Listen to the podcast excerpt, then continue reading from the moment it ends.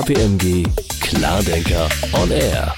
Hallo und herzlich willkommen zum Podcast, in dem es um Ihre Sicherheit, die Ihrer Mitarbeitenden und die Ihres Unternehmens geht. Wir sprechen über Kriminalität im Internet und wie man sich davor schützen kann. Mit Rat und Tat ist heute an unserer Seite Wilhelm Dolle, unser Head of Cyber Security. Hallo Willi. Hallo Kerstin. Danke, dass ich heute dabei sein darf. Ja, sehr, sehr gerne. Du bist der Mann der Stunde, denn in den letzten Wochen verzeichneten Unternehmen auf der ganzen Welt deutlich mehr Cyberangriffe, Angriffe ist auch schön, ne? Cyberangriffe als vor der Covid-19-Pandemie. Kriminelle nutzen also offenbar die Unsicherheit in dieser Zeit aus und es ist ja auch manchmal recht einfach, ähm, wenn ich beispielsweise an die teilweise doch sehr geringen Sicherheitsstandards im Homeoffice denke. Was begünstigt Cyberbetrug jetzt noch, Willi? Ja, also wenn man es mal zusammenfassen äh, möchte, ähm, hat man vielleicht das ein oder andere Mal auch schon mal gehört, ähm, dass der ein oder andere gesagt hat, so diese ganze Geschichte mit dem Coronavirus, der Lockdown, die Unsicherheit, das ist so eine Art vorgezogenes Weihnachten ähm, für Hacker. Warum ist es so? Das ist so, dass typischerweise die Leute sind, fühlen sich unsicher, sie brauchen Informationen, äh, suchen die typischerweise im Internet und das können natürlich Cyberkriminelle aller Art äh, ausnutzen weil die dann irgendwie E-Mails verschicken, wo sie anbieten, was weiß ich, Corona-Testkits oder so oder eine neu aufgesetzte Informationsseite äh, über die Verbreitung des Virus oder wie man sich schützen kann. Ähm, und in Wirklichkeit gibt es da gar keine neuen Informationen, sondern äh, vielleicht Schadsoftware. Das heißt, so eine Disruption. Das gleiche passiert übrigens, das nicht jetzt bei der Corona-Pandemie das erste Mal passiert, auch wenn irgendwo, ähm, ich sag mal, Events weltweit stattfinden, die neu sind, irgendwo ein Erdbeben, eine Flut und so weiter. Dann nutzen Angreifer das auch, dass Leute sich informieren wollen und nutzen das aus, um, um Schadsoftware zu verbreiten. Ne? Also kann man sagen, jede Art von Disruption, gerade so eine weltweite Disruption, ist ähm, für Angreifer ein gefundenes Fressen. Wie gesagt, vorgezogenes Weihnachten praktisch. Und dann, du hattest es schon angesprochen, das trifft jetzt auf die Situation, die wir vorher auch noch nicht so hatten, dass viele Leute ins Homeoffice gezwungen wurden. Und ich sage mal vorsichtig, manche sind da besser drauf vorbereitet, manche Unternehmen und manche weniger gut. Ne? Also insbesondere sehr gut für Angreifer. Aus der Angreiferperspektive ist natürlich immer, wenn die Leute jetzt nicht mehr mit dem sicheren, vielleicht auch gut gewarteten, gut gepatchten Firmenrechner irgendwie ins Netz gehen, sondern weil sie vielleicht keine Mobilgeräte haben, weil vielleicht die Zugänge im Unternehmen entsprechend gestaltet sind, wenn sie dann Privatgeräte nutzen, ne, die dann je nach IT-Affinität des Benutzers eher mehr oder weniger sicher sind. Ne. Vielleicht ein Virenscanner hat, hat vielleicht der eine oder andere noch irgendwie installiert, aber so Nutzung von sicheren Anwendungen, regelmäßiges Patchen oder so, da ist jetzt nicht jeder Privatanwender hinterher und solche Schwachstellen nutzen Angreifer dann natürlich aus. Das ist ja, das, was dazu führt, dass die Anzahl der erfolgreichen Cyberangriffe in letzter Zeit sehr, sehr stark nach oben gegangen ist. Ja, erklär uns doch bitte mal an dieser Stelle die bekanntesten Betrugsmaschen, weil dann sind wir auch vielleicht alle noch etwas mehr sensibilisiert. Was ist denn ähm, Phishing? Was verbirgt sich dahinter? Ja, also Phishing ist eigentlich eine sehr, eine sehr alte Angriffsart. Also der erste, wenn ich mich richtig entsinne, der erste dokumentierte äh, Versuch, sowas zu nutzen, stammt schon aus 96, also irgendwie in den 90ern schon. Das ist in so in IT und IT-Sicherheitssicht sind das viele Generationen hinter der heutigen Zeit. Also erstmal Phishing, das ist ein Kunstwort. Ne? Das ist eine Abkürzung aus dem Englischen zwischen Passwort Harvesting, also Passworte einsammeln, Passworte ernten und Fischen. Ne? Also Phishing schreibt man ja mit P und Phishing Angeln. Das ist also ein Kunstwort und im Prinzip bedeutet das, ich versuche meinen Angriffsopfer dazu zu bringen, mir ein Passwort zu verraten, typischerweise indem er sich irgendwie mit seinem Passwort, mit seinem Anmeldenamen auf einer gefälschten Webseite anmeldet. Und da gibt es im Prinzip zwei größere Spielarten. Einmal ist es so das allgemeine Phishing und dann ist es das sogenannte Spearphishing. Ich fange mal mit dem allgemeinen an. Das hat wahrscheinlich jeder, der auch einen Podcast hört, äh, schon mal im eigenen Leib erfahren. Ich bin jetzt, so wie du Kerstin ja auch, Berliner. Das wäre so, so eine typische Phishing-Masche wäre irgendeine Bank in Berlin schreibt irgendwie tausende von Leuten an und sagt, du hast irgendwie ein Konto bei uns und wir machen eine Sicherheitsüberprüfung, damit das Konto nicht in zwei Tagen gesperrt ist. Bitte melde dich doch mal hier auf unserer Webseite an, damit wir sicher sind, du bist es und das Konto äh, freigegeben wird. Ne? Wenige, aber immerhin dann einige, äh, gehen dann auf die gefälschte Webseite und sagen, ja, ich will ja nicht, dass mein Konto gesperrt wird und geben da auch wirklich wirklich äh, Passworte, Credentials, Pins, Tanz und so ein. Ne? Also Fun-Geschichte aus der Realität, äh, ungefähr zehn Jahre schon her. Ich habe mal für eine Bank gearbeitet. Die hatten einen Beschwerdebrief einer älteren Dame bekommen, also dann in Post, dass sie sich beschwert, dass das Online-Banking, was sie jetzt als Seniorin nutzen wollte, doch sehr unkomfortabel war, weil sie musste dann irgendwie 20 oder 30 Tanz eingeben und jetzt sei ihre Liste leer. Ne? Also es gibt schon Leute, die das dann wirklich machen auf der Website und eine TAN eingeben und noch eine und noch eine und irgendwann ist auf der Liste nichts mehr und dann beschweren sich solche Leute. Ne? Also dieses ungezielte Anschreiben von ganz vielen Leuten und hoffen, dass dann der ein oder andere reinfällt, das ist das allgemeine Phishing und dann gibt es eine Spezialspielart davon, das nennt sich Spear Phishing, auch wieder angelsächsisch. Äh, Spear, der, der Speer, ne? also ein gezieltes Phishing. Da schießt man oder wirft man, wenn wir den Speer benutzen wollen, nicht auf ganz viele Leute, sondern man zielt auf wenige Leute, vielleicht sogar nur eine Person und adressiert die irgendwie mit einer speziellen E-Mail, wo man auch irgendwas reinschreibt, was den interessieren könnte. Da gab es auch schon vor einiger Zeit in Deutschland einen sehr, sehr prominenten Fall, wo Angreifer mit so einem Spearphishing auf einen Mitarbeiter gezielt haben und der Mitarbeiter war Mitarbeiter in einem Stahlwerk und der Angreifer hat diesem Mitarbeiter eine E-Mail geschickt, die für ihn interessant war. Der hat die geöffnet, hat sich Schadsoftware auf seinen Bürorechner eingefangen und über diesen Bürorechner haben die Angreifer dann Zugriff gehabt auf industrielle Steuerungsanlagen und konnten unter anderem einen Hochofen steuern und haben dem praktisch den Hochofen gehackt. Das hat so 2014 war das äh, auch für ein größtes mediales Echo gesorgt. Ne? Das ist so Phishing und Spearphishing. Dann gibt es noch sogenannte, also da gibt es jetzt viel, viele Begriffe für so Business E-Mail Compromise, häufiger bekannt so als Fake President Angriffe oder CEO Fraud.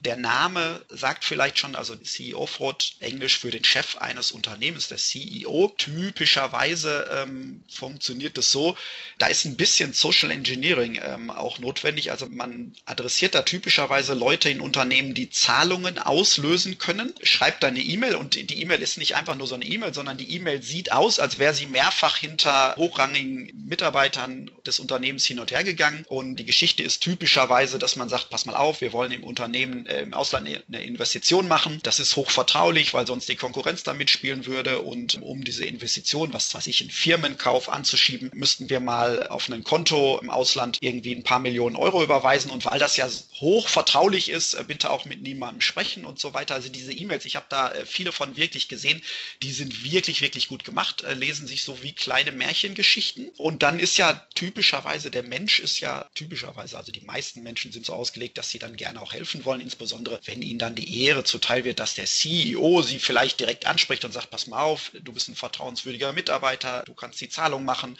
du bist auch jemand, der das nicht in die breite Öffentlichkeit trägt und ja, dann werden da Zahlungen vorbei vielleicht an Vier-Augen-Prinzipien geleistet. Bekanntester Fall war 2016 Autolieferer Leoni war auch groß in der Presse, ähm, hat 40 Millionen Euro da überwiesen und das BKA guckt sich das regelmäßig an. Also wenn diese Dinge überhaupt zur Anzeige gebracht werden, dann kümmert sich das Bundeskriminalamt beispielsweise dafür und die haben ja so 250, 300 größere Betrugsfälle schon, wo auch wirklich dann Geld geflossen ist, gesehen. Ne? Also das ja, sind so die typischen Angriffe, die man da sieht. Und dann gibt es noch etwas, das heißt Social Engineering. Wie wird man denn dabei übers Ohr gehauen? Ja, Social Engineering, das muss man so ein bisschen unterscheiden, weil wenn man jetzt so über Hacking und Internetkriminalität äh, redet, denken die Leute immer, da sitzt ein technisch sehr versierter Angreifer, der hackt sich technisch über Firewalls rein, nutzt irgendwie technische Schwachstellen in Software. Social Engineering ist praktisch die Kunst, ohne irgendwie technische Verfahren einfach irgendwie an Informationen zu kommen und diese Informationen dann auch zu nutzen. Da ist es weniger wichtig, dass man ein guter Techie ist, sondern dass man irgendwie sehr überzeugend mit Psychologie umgehen kann. Ne? Und so einen traditionellen Fall, den ich und andere auch schon gemacht haben, ne, den kann man sich, glaube ich, am leichtesten mal in einem Krankenhaus vorstellen, dass man dann einfach mal auf der Station anruft und sagt, pass mal auf, ähm, ich sitze hier mit dem Chefarztprofessor sowieso, dem Oberarztdoktor sowieso und die sitzen hier, brauchen Zugriff irgendwie vielleicht auf, auf eine Präsentation oder Krankendaten und so weiter weiter. Und ich habe das selber mal, ist schon Jahre her, war noch vor meiner KPMG-Zeit gemacht, wie gesagt, in Abstimmung mit dem Krankenhaus. Und wir haben dann rumtelefoniert im Krankenhaus. Und alleine, dass wir praktisch dieses vermeintliche Insiderwissen hatten, wer ist denn da der Chefarzt, wer ist denn da der Oberarzt. Wir haben in über 90 Prozent der Fälle von den angerufenen Zugangsdaten zu Krankenhausinformationssystemen, also da, wo Patientendaten gespeichert werden und andere ähm, Systemen bekommen, einfach weil die Leute gesagt haben, na ja, da ruft jetzt jemand an und der kennt die Leute. Na, also ich spiegel ein Wissen vor, was mich als, als Insider irgendwie deklariert und komme so an Geheimnisse. Ne? Und das ist praktisch eine Spielart von Social Engineering. Das funktioniert relativ gut. Also zumindest wenn die Kollegen, die ja typischerweise nicht sicherheits- oder IT-affin sind im Krankenhaus, sondern die, das sind irgendwie Pfleger, Ärzte, Krankenschwestern und so weiter.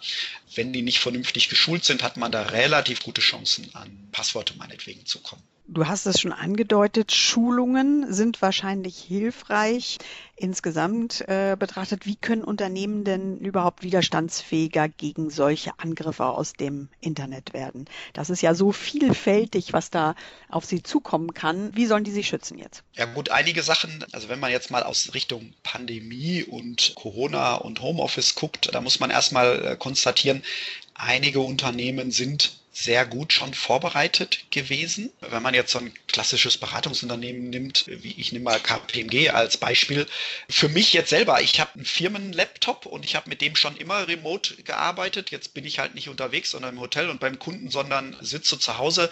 Das heißt, wir haben irgendwie verschlüsselte VPN, also Virtual Private Network Zugänge gehabt. Die Leute sind typischerweise ausgebildet remote mit einer von der Firma verwalteten und sicher gemachten Hardware zu arbeiten, so dass sich da gar nicht so viel geändert hat. Ein viel größeres Problem haben ja Unternehmen, die, die eigentlich so aufgestellt waren, dass die Leute 100 Prozent der Zeit im Büro sind an einem stationären Rechner und die jetzt vor der Situation standen, die Leute sollten zu Hause sein, aber die können ja nicht einfach, was weiß ich, 1000 Laptops irgendwie rausgeben. Und selbst wenn sie 1000 Laptops rausgeben könnten, wie kommen denn die Leute dann sicher ins Firmennetzwerk rein? Ne? Und da gab es sehr, sehr unterschiedliche, unterschiedliche Ansätze. Also hat man auch häufig gesehen, gesehen, auch in der Presse, irgendwie öffentliche Verwaltung hier in Berlin, 10.000 Leute im Homeoffice, vielleicht nur für 4.000 Leute überhaupt Zugänge, dann typischerweise, die hatten keine Rechner irgendwie von den Behörden, dann wurde halt gesagt, okay, nutzt halt, halt Privatgeräte, die werden dann irgendwie mit Zugängen zum Firmennetzwerk ausgestaltet. Die Privatgeräte, hatte ich ja anfangs schon mal gesagt, typischerweise, wenn man nicht zufällig jemand ist, der da hohen Wert auf Sicherheit liegt, sind nicht aktuell gepatcht, sind vielleicht keine Sicherheitsmechanismen drauf. Ja, und dann hat man praktisch sein Firmennetz geöffnet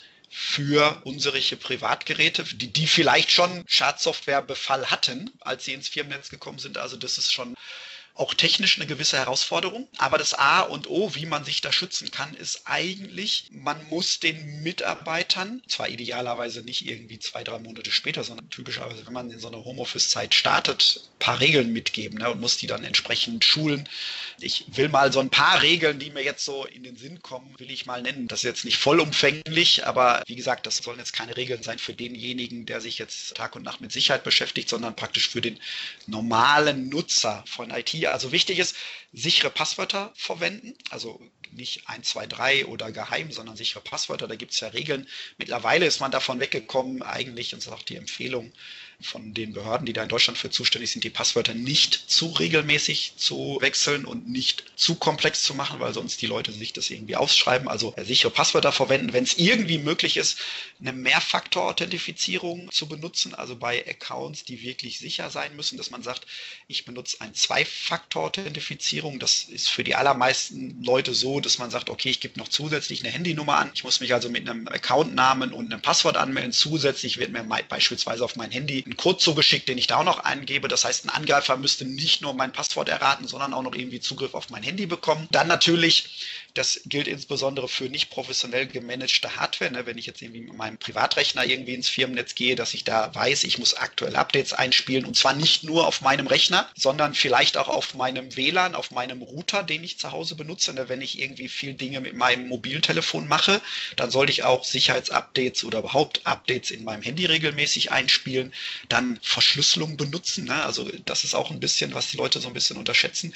Viel vertrauliche Gespräche waren halt sonst in geschützten Büroräumen, wo man sich dann einfach mal zurückziehen konnte, konnte vertraulich irgendwie sprechen. Das muss man jetzt alles remote über Videokonferenzsysteme, übers Telefon machen. Da sollte man natürlich sichere Systeme nutzen und da auf Verschlüsselung achten. Das ist jetzt für den Laien nicht so einfach entscheidbar. Also viel wird da auch benutzt, was weiß ich, Zoom als Videokonferenzsystem war ja in den Medien, das ja vorsichtig gesagt bei den Sicherheitsstandards noch Potenzial nach oben ist. Da sollte man also gucken, dass man irgendwie Konferenzsysteme und Telefonsysteme benutzt, die irgendwie sicher sind. Dann auch ganz wichtig, immer berufliches von privaten trennen. Also wenn es irgend möglich ist, sollte man Geräte für berufliche Aufgaben haben und private Aufgaben. Betrifft mich auch. Ich habe bei mir strikte Trennung private Geräte, äh, dienstliche Geräte. Daten sicher speichern. Ne? Also vielleicht der eine oder andere hat, hat, schon mal von Ransomware gehört, die man sich auch einfangen kann, die typischerweise so funktioniert. Man fängt sich diese Schadsoftware ein, die verschlüsselt die Festplatten auf dem Rechner und sagt, pass mal auf, schick mir mal einen gewissen Teil an Kryptowährung und dann kriegst du einen Schlüssel, um deine Daten wieder zu entschlüsseln. Das ist nicht ganz so gefährlich, wenn ich regelmäßig Backups mache und die Backups dann auch nicht auf derselben Festplatte sind oder mit dem Rechner verbunden, sodass die Schadsoftware die gleich mit verschlüsseln kann, sondern ähm, ich sollte irgendwie schauen, dass ich die Daten so ablege, dass sie vielleicht, der Fachmann sagt da so ein Offline-Backup, ne, vielleicht auf ein Wechselmedium oder so, dass ich da irgendwie meine Daten regelmäßig sicher. Und man sollte die Kollegen und die Mitarbeiter so ein bisschen motivieren, auch mitzudenken. Die beste Firewall, wenn wir mal bei so einem Slang-Ausdruck aus der Sicherheit bleiben, ist immer noch der gesunde Menschenverstand. Wenn einem was komisch vorkommt, dann sollte man drüber nachdenken, ist es eine Webseite, die ich besuchen würde? Ist es jetzt normal, dass hier Fenster auf und zugehen und so? Und wenn ich nicht in der Lage Lage bin, das selber abzuschätzen, dann ja, sollte ich jemanden anrufen, der sich damit auskennt. Typischerweise, wenn ich in einem Unternehmen arbeite, gibt es eine IT, gibt es eine Sicherheit und äh, ja, die Hürde ist jetzt ein bisschen höher, weil ich jetzt nicht mehr mit den Kollegen im selben Gebäude bin, aber typischerweise, wenn ich bei einem Unternehmen bin, das sowas professionell macht, habe ich da jemanden, den ich anrufen kann und Symptome mal schildern kann und der kann mir dann irgendwie eine Guidance geben. Da sollte man also keine falsche Scheu haben und einfach Dinge, die nicht, ich sag mal, standardkonform sind oder Dinge, die sich auf einmal anders verhalten, sollte man mal bewerten, ist es vielleicht ein Sicherheitsloch, bin ich gehackt worden und so weiter. Also da kann ich nur zu aufrufen, dass man sich da mit den entsprechenden Experten dann auch hinsetzt, wenn einem was komisch vorkommt. Klasse, das waren sieben Tipps für diese neue Normalität und da kann, glaube ich, jeder zu Hause mal überprüfen oder auch im Unternehmen überprüfen, wo man da steht. Gibt es denn auch irgendeine Chance, dass künstliche Intelligenz unterstützt? Ja, also ich würde mal vermuten, dass künstliche Intelligenz ist ja so ein Hypewort. Mal so im, im Gartner äh, Hype Cycle gucken. Also das, das Thema wird schon eine ganze Menge, eine ganze Zeit lang gehypt. Ich glaube aber, dass es in der Sicherheit eine große Rolle spielen kann. Aktuell tut es das noch nicht so stark, obwohl, ich muss dazu sagen, das Label künstliche Intelligenz wird auf sehr viele Dinge draufgeklebt. Auch meine Waschmaschine kann künstliche Intelligenz. Ich habe noch nicht rausgefunden, was das bedeutet. Vielleicht ist meine natürliche Intelligenz nicht hoch genug, um rauszufinden, was meine Waschmaschine an künstliche Intelligenz macht. Aber wahrscheinlich ist es sowas wie, die wiegt, wie viel Wäsche ich da rein tue und dosiert dann Wasser und Waschmittel oder so, wenn das schon künstliche Intelligenz ist. Aber wo können wir das in der Sicherheit einsetzen? Das ist natürlich sehr naheliegend. Was man in der Sicherheit Sicherheit eigentlich tut, um, ich sag mal, ein Firmennetzwerk zu schützen, ist, man schaut in den Netzverkehr rein und versucht da drin Angriffe zu erkennen. Also macht man typischerweise in einem Security Operations Center. Da sitzen dann Menschen, sogenannte Analysten und gucken sich Netzwerkprotokolle an, suchen nach Anomalitäten im Netzverkehr, suchen vielleicht nach bekannten Mustern von Angriffen. Eine sehr anstrengende und eine sehr repetitive und daher langweilige Aufgabe. Und da sind Dinge, die kann man sicherlich auch durch Maschinen machen lassen. Und gerade jetzt, wo viel mehr Remote ist, hat man natürlich äh, viel mehr Netzverkehr, weil alles das, was man sonst im Büro diskutiert hat, macht man jetzt remote, geht über IP-Pakete, übers Netz, geht über die Perimeter der entsprechenden Firmen. Das heißt, man hat viel, viel mehr Netztraffic und in dem Netztraffic muss man jetzt Anomalien suchen. Und da kann natürlich künstliche Intelligenz, maschinelles Lernen, kann da natürlich helfen. Man shiftet so ein bisschen die Arbeit von dem menschlichen Analysten, der Protokolle liest, der sich Anomalitäten anzeigen lässt, zur Maschine, Die natürlich angelernt werden muss. Die Maschine klassifiziert verdächtige Dinge vor und zeigt sie dann dem Menschen. Und der Mensch muss dann weniger Arbeit selber machen, weniger von diesen repetitiven Aufgaben machen und kann dann letztendlich die Entscheidung treffen, ist es ein Angriff, wie reagieren wir da, äh, wollen wir den Traffic stoppen, wollen wir vielleicht rausfinden, denn ein angeschlossener Benutzerrechner ist gehackt worden, wollen wir mit dem sprechen und so weiter. Das Problem bei dieser künstlichen Intelligenz ist, man muss der künstlichen Intelligenz irgendwie sagen, was ist denn das normale Verhalten und was ist ein verdächtiges Verhalten im Netzwerk. Und da gibt es Fachbegriffe, Supervised Learning, ne, das heißt, die Maschine lernt und ein Experte guckt damit drauf und sagt der Maschine, das ist normaler Verkehr, das ist verdächtig, das könnte ein Angriff sein, das ist ganz sicher ein Angriff. Und das muss man machen, weil wenn die Maschine einfach nur nach Regeln vorgeht, kriegt man ganz viele falsch positive Meldungen. Also falsch positiv bedeutet, die Maschine meldet vermeintlich einen Angriff, einen Angriffsversuch und in Wirklichkeit ist es ein normales Verhalten des Netzwerks, ähm, aber man muss dem dann nachgehen. Und das muss man treffgenauer hinkriegen, das kann eine Maschine typisch typischerweise nicht alleine. Das ist das Supervised Learning. Und dann gibt es aber auch Ansätze schon ohne menschliche Interaktion. Das Unsupervised Learning, das wird jetzt so ein bisschen wie so eine Schwein durchs Dorf getrieben oder so.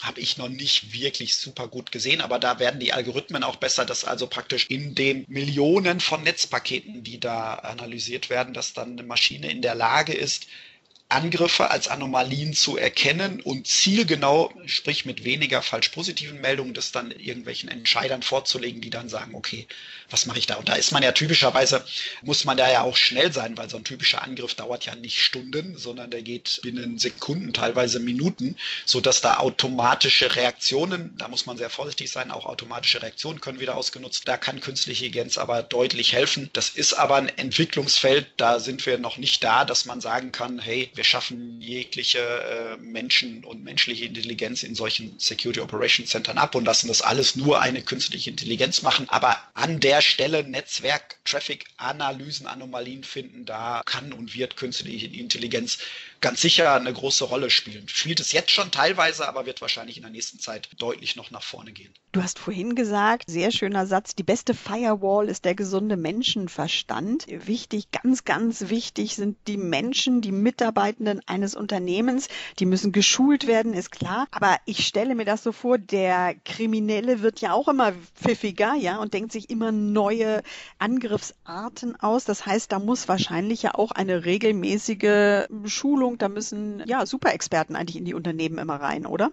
Ja, ob es jetzt Super-Experten sein müssen, also ich versuche ja unseren Kunden auch äh, zu erklären, ab einem bestimmten technischen Stand macht es überhaupt keinen Sinn, noch weitere hunderttausend oder Millionen in Technik zu investieren. Wenn die Technik von, und ich übertreibe dann immer in meinen Bildern so ein bisschen, um den Punkt klar zu machen, wenn die Technik gut ist, aber dahinter dann Benutzer sitzen, die dann gehirnlobotomiert auf alles klicken, was sich bewegt, da wird man jetzt nicht großartig in der Sicherheit vorwärts kommen. Und mein Bild ist da immer, manchmal ist es viel besser, wenn man mal beim nächsten Firmenfest, wenn wir uns mal wieder treffen, treffen können und Firmenfeste haben, dass jemand bei Bratwurst und Bier mal so ein bisschen was erzählt, wie sich der normale Benutzer sicherheitsbewusst im Internet mit modernen Medien irgendwie, wie man sich da verhält, was man machen sollte, was man machen kann. Tipps aus der Praxis, wenn man das einfach nur bei Bratwurst und Bier erzählt, ist sehr häufig mehr gewonnen, als wenn man noch eine technische Vorgabe macht. Und so die letzte Verteidigungslinie ist der Mitarbeiter. Und der Mitarbeiter muss ein gutes Gefühl dafür haben, was ist sicherheitsbewusstes Verhalten. Und man kriegt die Leute, also meine Erfahrung, ich habe viele solcher Awareness-Schulungen und Trainings selbst durchgeführt. Man kriegt die Leute dann typischerweise auch mal erstmal dazu zuzuhören und dann die Sachen auch umzusetzen, wenn man denen dann auch sagt, pass mal auf, das ist nicht nur wichtig für die Firma, das ist wichtig für die Sicherheit in der Firma, für den Ertrag der Firma und so weiter, für die Reputation, sondern das ist auch für dich, lieber Mitarbeiter, auch im Privatleben sinnvoll. Ne? Also, dass man denen sagt, die gleichen Regeln, die wir haben zum sicheren Benutzen von Kommunikation im Firmennetzwerk, die gleichen Regeln solltest du auch benutzen wie für dein Online-Banking. Oder wenn man sagt, irgendwie Firewall, eine Firewall, da setzt man ja Regeln und da werden bestimmte Dinge erlaubt oder nicht, typischerweise regelbasiert. Da gibt es auch mit künstlicher Intelligenz und, und verhaltensbasiert. Aber dass man halt sagt, pass mal auf, es ist doch total logisch, nicht das gleiche Passwort für den Firmenaccount zu nehmen wie fürs private Online-Banking, wie vielleicht für einen Gaming-Account auf irgendeinem Webbrowser-Spiel oder so. Ne? Dass man so einfache Botschaften einfach mal mitbringt und sagt, man meldet sich hier bei einem Spiel an und gibt da irgendwie einen Username und Passwort an da weiß man doch gar nicht, wie sicher ist es. Wird da nicht irgendwie jemand, werden da nicht Passworte abgegriffen, finden die vielleicht irgendwo raus, bei welcher Firma ich arbeite und können sich dann mit diesem Passwort in meinen Firmenaccount oder in mein Online-Banking anmelden. Da gab es auch in der Presse bekannte Fälle, wo, wo Leute ins Pentagon eingedrungen sind, indem sie einen Surfer gehackt haben, der außerhalb des Pentagon-Netzwerkes stand, wo die Leute, und zwar Pentagon-Mitarbeiter hauptsächlich, sich für Freizeitaktivitäten, Tennis, Golf spielen und so weiter verabredet haben, haben aber, um sich da anzumelden, die gleichen Passworte benutzt wie zu ihren Pentagon-Accounts. Ne? Und so sind die Leute reingekommen. Und das muss man den Leuten einfach anhand von einfachen Beispielen klar machen und sagen, es ist ein Unterschied beim Passwort im Firmenaccount, beim Passwort im Online-Banking, beim Gaming-Account oder beim PlayStation oder irgendwie beim Homeschooling-Account an der Schule. Da weiß man nicht, wie die Sicherheit ist. Man weiß nicht, wer da alles Zugriff drauf hat. Also, sage ich mal, im Zweifel sollte ich da ein anderes und zwar ein deutlich anderes Passwort nehmen. Und wie gesagt, also wenn es irgendwie geht, für die wichtigeren Accounts vielleicht auch Mehrfaktor-Authentifizierung. Und wenn man das in die Köpfe der Leute pflanzt, ähm, ist es ab einem bestimmten Punkt viel, viel besser für die Sicherheit eines Unternehmens, als wenn ich noch mehr in Technik investiere. Ja, und da braucht man jemanden, der das sinnvoll erklärt, vielleicht auch mit ein bisschen Emotionen und, und Bildern, die das erklärt. Aber das sind Dinge, die kann jeder lernen und die kann jeder umsetzen, auch ohne jetzt ein Cybersecurity-Spezialist zu sein. Ja, vielen Dank. Tolle äh, Beispiele und du kannst es auch wirklich so erklären, dass es jedem absolut einleuchtend ist. Es ist auch eine Gabe. Willi, sag mal, welches Beispiel aus deiner Praxis hat dich denn jetzt während dieser Covid-19-Pandemie besonders gefordert? Also erstmal hat Homeoffice mich selbst auch gefordert. Ich habe schon so ein eher so ein Luxus-Homeoffice hier, ne? aber irgendwie als Berater will man dann irgendwie auf der Straße bei den Kunden sein. Also irgendwie so dieses an einem Ort arbeiten hat mich schon mal gefordert, weil ich bin ja nicht umsonst Berater geworden. Aber mich haben insbesondere Sachen gefreut, wo wir Sachen teilweise jahrelang mit Unternehmen vorbereitet haben. Manchmal so ein bisschen so, naja, warum machen wir das denn überhaupt und braucht man das denn eigentlich? Ne? So, ich sag mal, so Thema Business Continuity Management. Ne? Das sagt, jetzt mal sehr einfach ausgedrückt, ich überlege mir, welche Geschäftsprozesse in meinem Unternehmen wichtig sind und welche Geschäfte, also typischerweise die, mit denen ich Geld verdiene oder wo ich Strafzahlungen äh, leisten muss, wenn ich die halt nicht vernünftig mache. Typischerweise mache ich das, um so eine Reihenfolge zu haben und festzulegen, wie ausfallsicher muss ich das denn machen. Ne? Und ich sollte auch innerhalb der Firma irgendwie wissen, welche Abteilungen sind wie wichtig. So, das macht man typischerweise mit einer Business Impact Analyse und sagt dann, wie schlimm ist das denn, wo ich sage, ich tue mal so, als würde der Geschäftsprozess ausfallen, welchen Auswirkungen, Impact hätte das denn auf mein Unternehmen? So. Das macht man typischerweise, um Geschäftsprozesse so resilienter, ausfallsicherer zu machen oder wenn sie ausfallen, die möglichst schnell wieder ans Laufen zu bekommen. So. Das ist so zu normalen Zeiten. Jetzt hatten wir aber auch die Situation, dass, hatte ich gerade schon mal angedeutet, dass Firmen auf einmal ins Homeoffice gezwungen wurden, also nicht die Firmen, sondern die Mitarbeiter und dann sehr häufig, gerade in der Frühphase dieser Corona-Pandemie, die Situation aufkam, es gab gar nicht genug Zugänge für alle Mitarbeiter. Und jetzt musste man irgendwie entscheiden, welcher Mitarbeiter bekommt denn Zugang zu einem virtuellen privaten Netz. Ne? Manchmal haben die Firmen nicht genug Lizenzen gekauft, dass sie das nicht umsetzen konnten oder die Provider, die das anbieten, hatten Probleme. Und man musste also entscheiden, wer darf ins Netz oder wer nicht. Ne? Und wenn man BCM gemacht hat, dann weiß man, welche Leute an welchen Geschäftsprozessen arbeiten, die wie wichtig sind und kann dann einfach ganz stumpf von oben runter sagen, so, pass auf, wir haben wichtige Geschäftsprozesse, wir wissen, welche IT da notwendig, wir wissen, welche Leute notwendig sind und die kriegen jetzt bevorzugt Zugang zu den Systemen und andere halt irgendwie nicht. Ne? Das heißt, wenn man sich da gut aufgestellt hat, war man da leicht in der Lage, diese Frage sinnvoll für die Firma zu beantworten. Darum war es für mich eine große Genugtuung, dann Kunden geholfen zu haben, das mal vielleicht im Vorfeld schon rauszuarbeiten. Und wir hatten auch eine Lösung entwickelt, wie man das bei Unternehmen, die das jetzt nicht haben, mit so einer Smart BIA, wie man das zeitnah irgendwie nachholen kann, dass man das nicht nur für Geschäftskontinuität nutzt, sondern vielleicht auch dazu nutzt, wer kriegt wie schnell welchen Zugang.